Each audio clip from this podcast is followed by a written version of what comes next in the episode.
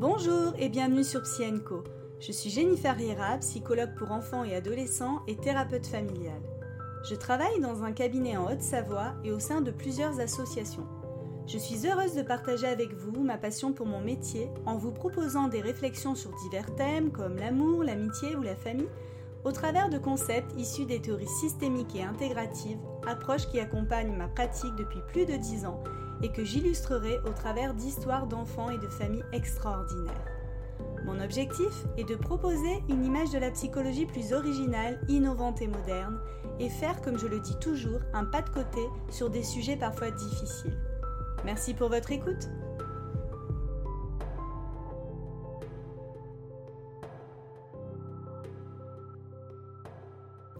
Être parent en 2022. Le couple à l'épreuve de la parentalité. Bonjour à tous. Tout d'abord, je vous adresse mes meilleurs voeux pour l'année 2023.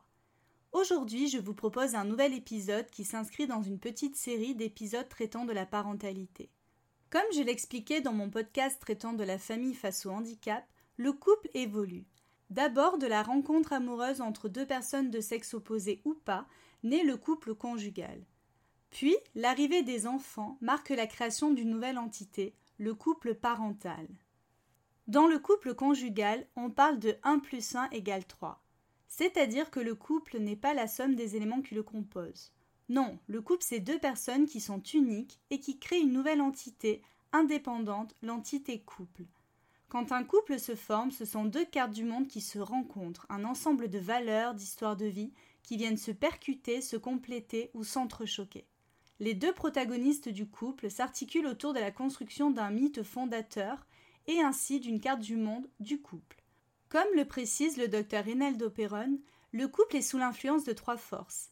La force d'attraction, qui rassemble tout ce qui attire les membres du couple l'un vers l'autre, que ce soit sur le plan physique, sensuel, sexuel ou psychique. La force de cohésion, qui rassemble l'ensemble des projets communs au couple, comme avoir un enfant, partir en vacances, acheter une maison, etc. Il existe une dernière force qui est la force de coercition, qui correspond à tout ce qui vient de l'extérieur du couple et qui peut influencer celui-ci, comme par exemple la culture, les valeurs, les mœurs, les amis, les familles d'origine de chaque membre du couple, etc. Dès lors, à l'arrivée du premier enfant, le couple conjugal voit un nouveau couple se créer, le couple dit parental. C'est à nouveau deux nouvelles cartes du monde qui viennent se rencontrer, se mêlent alors les représentations de chacun sur ce qu'est éduquer un enfant, ainsi que comment chacun perçoit son rôle de parent, etc.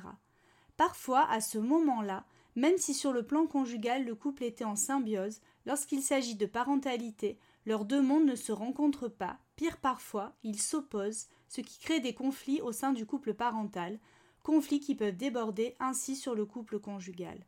On voit bien comment les trois forces présentées juste avant peuvent être complètement impactées par la création du couple parental.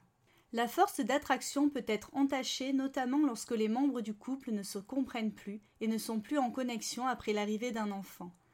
Par ailleurs, les changements hormonaux engendrés par une grossesse et l'intimité qui peut être mise à mal dans les premiers mois de l'arrivée d'un enfant peut également influencer l'attraction physique et sexuelle.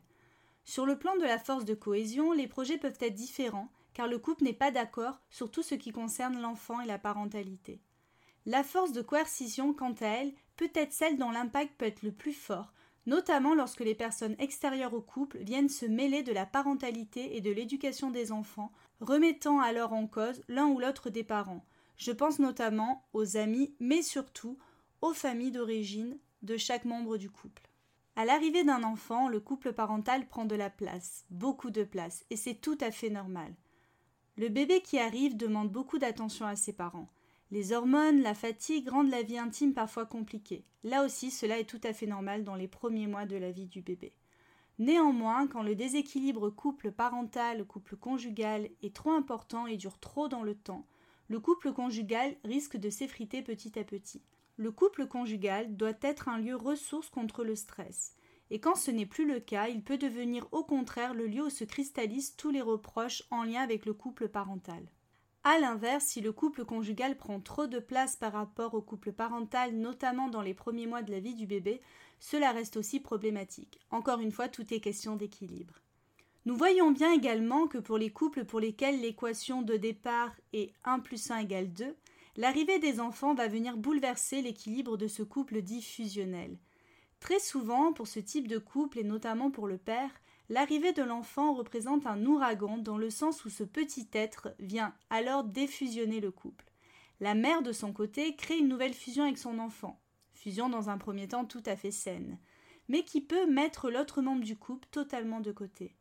Le couple conjugal n'arrive donc pas à trouver un nouvel équilibre et à terme cela peut être très problématique. La diade mère-bébé pouvant étouffer l'autre parent qui ne trouve pas sa place. Les difficultés au sein du couple parental et conjugal sont d'autant plus de facteurs pouvant à terme entraîner un risque de burn-out parental. De plus, toutes les questions de charge mentale et de perfectionnisme parental très rattachées aux mères rendent les relations de couple d'autant plus délicates, sauf que très souvent c'est un cercle vicieux.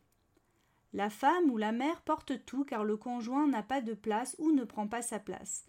Mais de son côté, le conjoint n'a pas de place ou ne prend pas sa place, car il ne se sent pas à la hauteur pour prendre telle ou telle place et refuse de s'entendre dire qu'il n'a pas fait assez bien lorsqu'il s'adonne à des tâches en lien avec l'éducation ou à la vie quotidienne.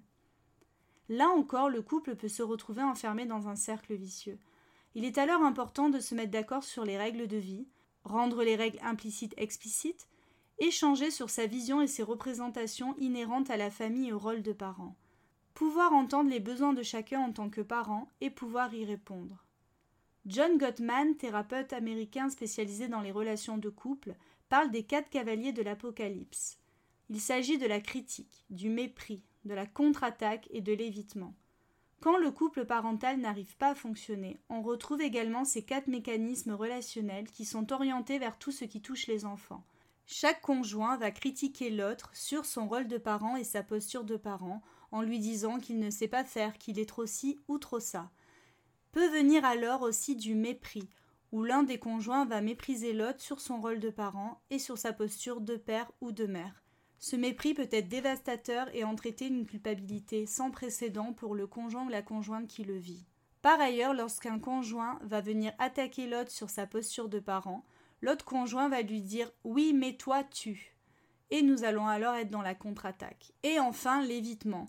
On voit de plus en plus de parents qui se mettent complètement en retrait et qui n'assument plus du tout leur rôle de parent par peur de la critique ou du mépris. Le parent concerné va alors éviter tous les sujets qui touchent à la parentalité ou aux enfants. Je rencontre très souvent dans mon cabinet des enfants de plus en plus jeunes qui présentent des difficultés émotionnelles importantes ainsi qu'une gestion de la frustration très difficile. Souvent, la plainte des parents est Il n'écoute rien. Nous avons besoin de répéter plusieurs fois les choses. J'ai beau lui mettre des règles, il ne les respecte pas.